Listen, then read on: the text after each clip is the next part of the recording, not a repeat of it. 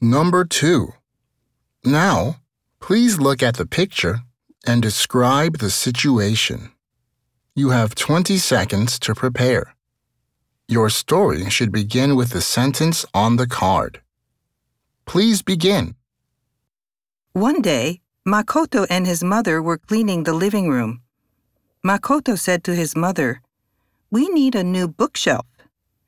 That weekend, they were at a furniture store. Makoto was sitting in a sofa. His mother was choosing which bookshelf to buy. One week later, Makoto was carrying some comic books.